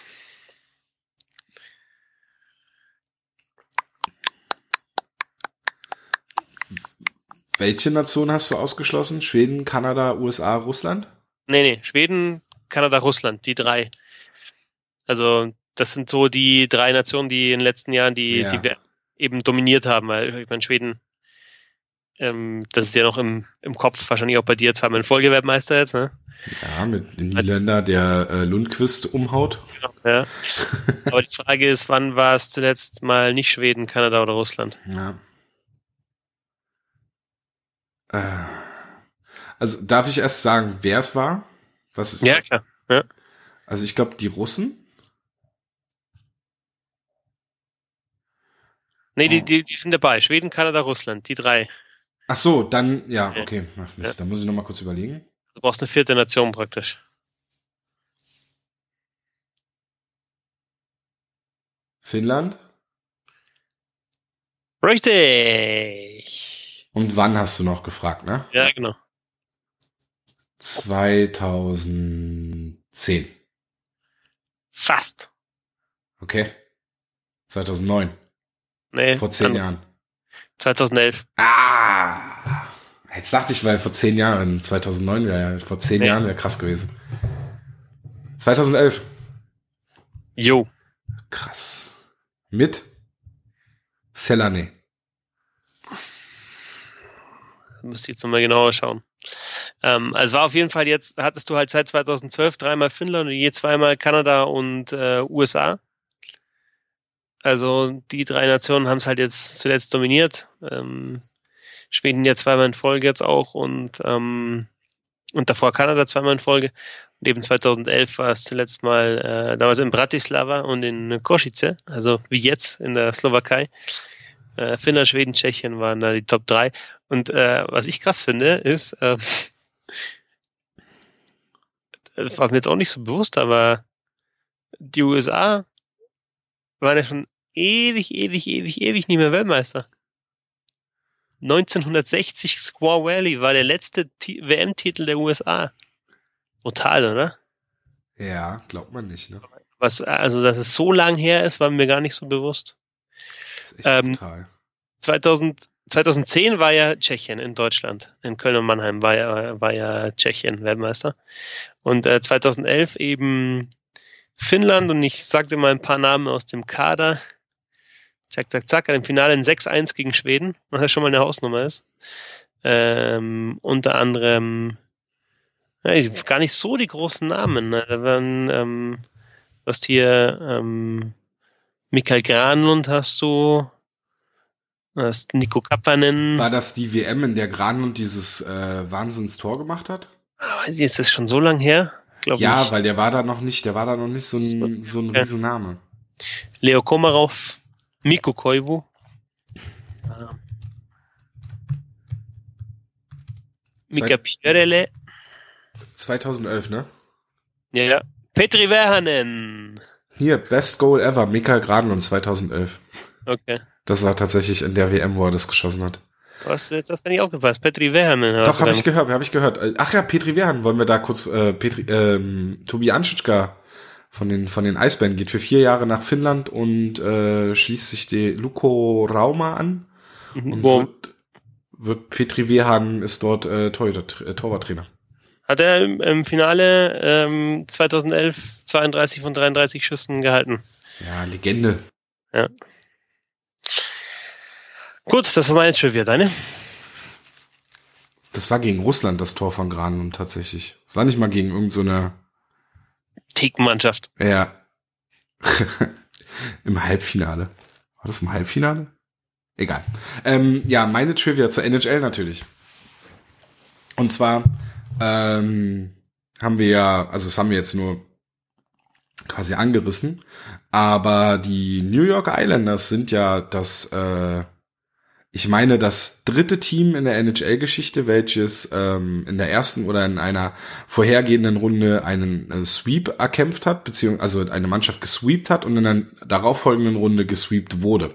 Also quasi diesen seltenen acht Spiele Playoff, äh, diese acht Spiele Playoffs hatte. Ähm, meine Frage ist, welches Team äh, äh, ist dies zuletzt widerfahren? Und als Bonus, weil ich mir, weil ich vermute, du weißt das, gegen welches Team hat dieses Spiel A den Sweep geholt und B wurde gesweept? Nee, das ist tatsächlich, ich dachte zuerst, ich dachte zuerst, ich habe es glaube ich damals schon gelesen, es ist die, es ist eben also, aber andersrum ist doch die, also es hat noch nie ein Team gegeben, das die erste Runde das gesweept hatte, hat und dann gesweept wurde, oder? Doch, das, das gibt, gab's. Also das ist genau das Team, welches, also was ich jetzt suche. Also du suchst den Vorgänger der Islanders, so rum praktisch. Ich suche genau, ich suche den Vorgänger der Islanders und in der NHL-Geschichte ja. gab es das wohl jetzt mit inklusive Islanders dreimal. Okay. Aber es ist nicht 1924. Weil da gab es, glaube ich, auch noch gar keine Playoffs. Müsste ich nochmal in Bernds Buch nachschlagen. Haben nicht die, es war im Westen, oder? Nee. Ja, dann bin ich raus. dann bin ich raus. Das waren die Buffalo Sabres. Ja, okay. Und im Jahr in dem Stanley Cup Playoffs 1993. Damals ist wer Stanley Cup-Sieger geworden? Äh, 93 Canadiens. Mit einem völligen No-Name im Tor Patrick Raw, genau. Ja. Und äh, die Buffalo Sabres haben in der ersten Runde 4 zu 0 gegen die Boston Bruins gewonnen. Da mal schön den Boden aufgewischt. Und in der zweiten Runde, in den, was damals noch die Division Finals waren, wurden sie von den Montreal Canadiens gesweept. Mhm. Ja. Die dann ähm, die Islanders rausgenommen haben, oder? Nee, nee, das war ja, diese doch. Er doch die Islanders rausgenommen, genau. Ja. Das ist, ähm, und jetzt wird's bitter, weil gerade Le Affont wird äh, das wahrscheinlich schon gleich, als ich 93 gesagt habe, äh, gewusst haben. Weil im anderen Conference Final standen die Toronto Maple Leafs gegen die Los Angeles Kings, bei den Los Angeles Kings damals natürlich schon Wayne Gretzky. Und ähm, das waren die Conference Finals, in denen ein klarer hoher Stock von Gretzky gegen, ich glaube, Clark übersehen wurde. Und äh, kurz darauf hat äh, LA das. Gegen Gilmore. Ach genau, gegen Gilmore. Ja. Und kurz darauf ist ja dann das Spiel entschieden worden und, und Toronto. Ich glaube, Toronto hat geführt, 3 zu 2 oder so in der Serie, oder 3, es stand 3-3 noch. Ähm, Powerplay wäre gut gewesen. Und also da gibt's ja auch, ähm, das ist ja zu empfehlen, gibt's diesen, gibt's einen 31 Thoughts äh, extra Podcast oder irgendwie, war das, ich glaube 31 Thoughts, äh, zu, weil es 25 Jahre ja, also letztes, den gab's letzten Sommer, weil es 25 Jahre her war, diese, diese, äh, die, die, die das letzte kanadische Team, das Sandy Cup Sieger geworden ist mit den Canadiens 93. Genau. Das war ja völlig verrückt. Erstens war halt dann dieses Halbfinale mit, mit, mit Carrie Fraser ja auch als Schiedsrichter damals, ne? Also der genau. ist ja mal der immer noch äh, damit, weil dann, äh, glaube ich, ja noch zu Gilmer gefragt, äh, gefahren ist und ihn gefragt hat, war es ein hoher Stock oder was ich, oder und der dann gesagt hat, ja, hat schon was gespürt und ähm, aber dann trotzdem gab es den Call halt nicht gegen Gretzky. Obwohl es wirklich, also wenn man sich das Video anschaut und da, damals gab es dann nicht so viele Zeitlupen, aber es ist halt ein klarer hoher Stock. Ja. Ähm, oder nee, ist, er ist zu Gretzky gefahren, so rum war Nee, nee, es war, also ähm, äh, jetzt, ich habe nämlich am, am ich habe gerade nochmal nachgeguckt, am 28. März gab's bei, war Carrie Fraser auch bei den, äh, bei Spit and Chicklets ähm, zu Gast, dem Podcast, wo dem Paul Bissonette unter anderem mitmacht. Und ähm, da hat er gesagt, dass er, er hat schon mit Gilmore gesprochen und Gilmore hat halt gesagt, dass er, dass er den hohen Stock abbekommen hat. Äh, Fraser selber dachte, das wäre ein Follow-through gewesen, also die Schussbewegung einfach. Und für, für, wenn, wenn es aus der Schussbewegung heraus halt passiert, dann ist es halt ähm, nach der Regel nicht zwingend ein, ein hoher Stock und eine Strafe. Und äh, aber wie du gesagt hast, in der Zeitlupe sieht man ja, dass es schon ein hoher Stock war. Ähm, also nicht nur die reine Schussbewegung. Und äh, Fraser meinte, er war stutzig, weil Gretzky sonst immer ähm, argumentiert hat, wenn es irgendwelche äh, Schiedsrichterentscheidungen gab. Aber in der Situation ist er halt zur Bank gefahren und hat sich halt aus allem rausgehalten und hat halt sich quasi so unsichtbar gemacht. Oder versucht unsichtbar zu machen. Und das hat ihn stutzig gemacht und trotzdem haben sie den Call nicht gegeben. Ja. Der dann letztlich die Serie mehr oder weniger entschieden hat. Ich bin jetzt gerade nicht sicher, ob es in Spiel 7 war oder ob es in Spiel 6 war. Ich meine, es war in Spiel 6 ähm, und, und LA hat die Serie dann zurück nach, nach äh, LA geholt oder dann, ja. Und im Finale gibt's die Geschichte mit dem Schläger von Marty McSorley, der, der auch der nicht, nicht korrekt den, den Sinn gemessen haben praktisch und sich dadurch ein Powerplay geholt haben. Und Wer die, war da Schiedsrichter? Oh, weiß ich nicht. Carrie Fraser. Auch wieder. Ja. okay. Weil, weil nämlich ähm, aus dem 31 Thoughts Podcast äh, meine ich das noch in Erinnerung zu haben, dass sie da irgendwie so, dass die Schläger halt da so rumstanden einfach dass die Canadiens halt da irgendwie so ein bisschen spiel, äh, spioniert haben mhm. und dann gesehen haben und sich halt gedacht haben, der von McSorley, der muss irgendwie der muss halt äh, nicht korrekt sein. Ja. Dann haben sie halt äh, das, das gemacht, was mich ja, was ja dann irgendwie dann auch mal, was, was mal irgendwie in den 90er Jahren voll in Mode war oder vielleicht sogar noch später, dieses äh, ähm, äh, Stick Measurement. Mhm. Mich ja immer wahnsinnig gemacht hat, aber mich hat macht es eigentlich noch wahnsinniger, dass du halt ein, dass du das halt nicht, dass es überhaupt passieren kann, dass ein Spieler mit einem äh, unkorrekten äh, mit einer unkorrekten Ausrüstung halt beim Schläger, mit dem Schläger spielt.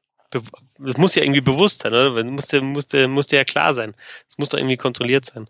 Ja, äh, also mich nervt beides. Erstens, dass du halt als Spieler das, ähm, das machst und dann dieses, dieses Kontrollieren nervt mich aber auch. Aber zum, aber wenn du jetzt äh, in die aktuelle Zeit schaust, wenn du gerade so guckst, wie der Schläger von Ryan O'Reilly aussieht, ich glaube, das ist auch schon hart an der Grenze. Ryan O'Reilly hat ja vorne der hat diesen ähm, Haken vorne. Diese extra, diese, die, diesen Haken, genau, für, halt für, für, für Toe Drags, also völlig verrückt eigentlich. Ja. Ähm, das ist ja auch eine Wissenschaft für sich. Sidney Crosby hat ja dann ähm, mal irgendwie im, im Sommer die, die, die Krümmung fast komplett rausgenommen. Ja.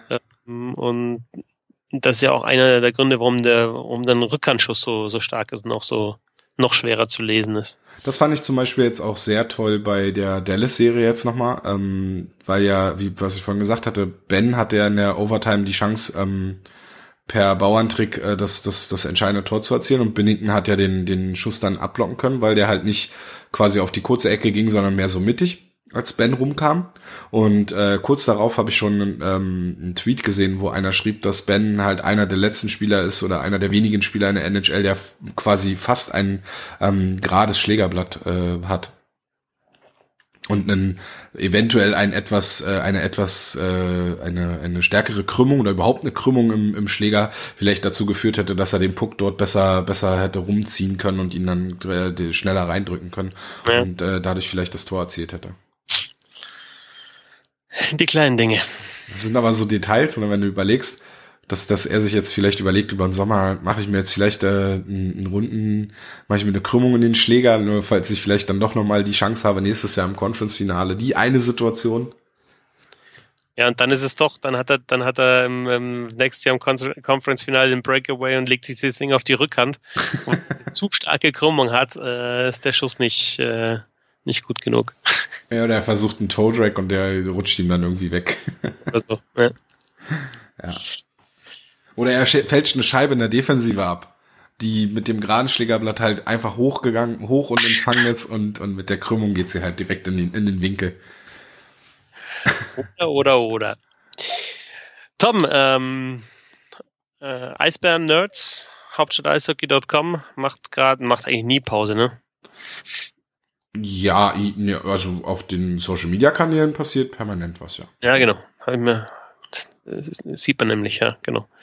Und ähm, vor allem äh, schöne Grüße an Wally, der da äh, fast alles macht. Ihr seid jetzt auch über den Sommer aktiv. Ansonsten schaust du relativ viel ähm, NHL Playoffs und wirst da natürlich auch äh, über deinen Twitter-Account @speedbulette deinen Senf dazugeben. Wobei ich mich jetzt die letzten Tage zurückgehalten habe, aber ja, ist schon richtig. ähm, ja, und heute warst du die bessere Hälfte der Hockey-Bunnies. Ja. Und du bist un auf Twitter zu finden unter äh, Fetzi6. Du kommentierst am Samstag, hattest du gesagt, ne? Nee, am Sonntag. Sonntag. Deutschland gegen Dänemark. Und zu hören ist das Ganze und zu sehen vor allem auf The Zone. The Zone übrigens, das ist unbezahlte Werbung jetzt, aber ich finde es einfach gut, dass es das gibt. Äh, The Zone überträgt alle Spiele der Eishockey WM live. Und das Schöne an The Zone ist, dass man die Spiele dort auch on demand nochmal nachschauen kann. Und sogar gut im Spiel hin und her springen kann zu vielleicht vereinzelten Timecodes, falls man nochmal was Spannendes sehen möchte. Also wie gesagt, äh, wenn man vielleicht wenn man vielleicht noch einen Probemonat offen hat oder noch eine E-Mail-Adresse, die nicht bei das registriert ist, ähm, kann man sich das da mal anschauen. Auf jeden Fall alle Spiele der Eishockey-WM.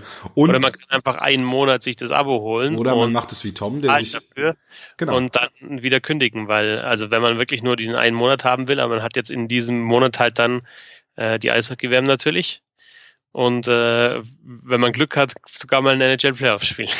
Ich äh, wollte gerade sagen, ähm, man kann das auch so machen wie Tom, der sich einmal im Jahr diesen einen Monat dann gönnt bei The Zone ähm, und dann halt dort die, die Eishockey-WM schaut oder halt auch so ein bisschen NBA-Playoffs laufen da ganz gut oder halt auch NHL-Spiele, wie Fetzi gerade gesagt hat.